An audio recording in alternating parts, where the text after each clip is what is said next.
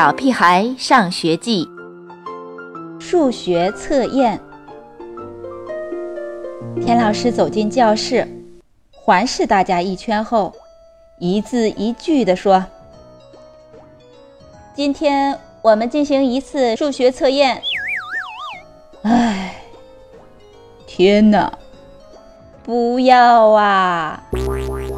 大家的反应出奇的一致，就连香香果也不例外。没有人喜欢考试，除非他是外星人。大家有什么问题吗？田老师问。在认真思考一秒钟后，我举手了。猪耳朵，你说。田老师点了我的名字。但这个问题必须和数学测验有关。有关，我说，而且关系很大。树上有五只鸟，这是小鸟的一家，有小鸟爸爸、小鸟妈妈、小鸟外公、小鸟外婆，还有小鸟自己。这时候又飞来两只，是小鸟奶奶和小鸟爷爷。他们吵了一架后，小鸟爸爸和小鸟爷爷飞走了。后来他们又吵了一架，小鸟外公和小鸟外婆也飞走了。嗯，你是要问还剩下哪几只小鸟吗？田老师说，还剩下小鸟和小鸟妈妈、小鸟奶奶，一共三只小鸟。我摇摇头。我不想知道还剩哪几只小鸟。哦，我知道啦。田老师拍了一下额头。你是想问飞走了几只小鸟吧？这一点都不难。飞走了四只小鸟。我也不想知道飞走了几只小鸟。我继续摇头。布依蒙大叫。你是想问一共有几只小鸟吧？是七只，五加二等于七。田老师呼出一口气，一副放松的样子。金刚抢着说：“也不是。猪耳朵的问题是，小鸟们为什么要吵架？”没错，没错，小鸟们是为虫子的问题吵架。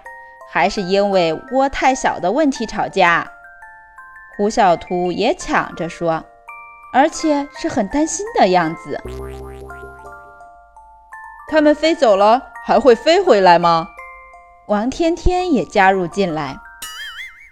肯定会的，小鸟们都认识自己的家。刘坚强回答王天天。等一下。田老师意识大家安静。猪耳朵，你到底要问什么？我是想知道，怎么才能分辨出小鸟爸爸、小鸟妈妈、小鸟奶奶、小鸟爷爷、小鸟外公和小鸟外婆啊？教室里一下子恢复了安静。现在。田老师好像突然想起来，还有更加重要的事情没办。他把手伸向一摞试卷。现在，现在，我插话又说，我又想起来一个紧急问题。猪耳朵，你还想怎样？田老师看起来不高兴了。我想上厕所。我老老实实的说。这个问题的确和数学测验没有一点关系，不过这是很重要、很重要的事情。我也想去。刘坚强举手说：“我也想去。”金刚不甘落后：“我也想去。”胡小图能落下？我们终于陆陆续续从厕所回来了。好吧。我们开始数学测验。田老师好像很累的样子，可怜的田老师。开始他为一群小鸟操心，之后又为我们上厕所操心，现在又为数学测验操心，他真是太辛苦了。我们乖乖地拿出纸和笔。叮咚，叮咚，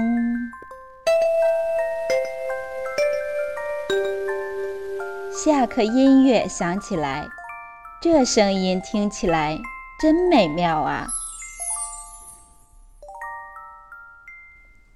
亲爱的小朋友们，不知道你们有没有呃已经期末考试过了？你们害怕考试吗？可以告诉我。小朋友们，再见。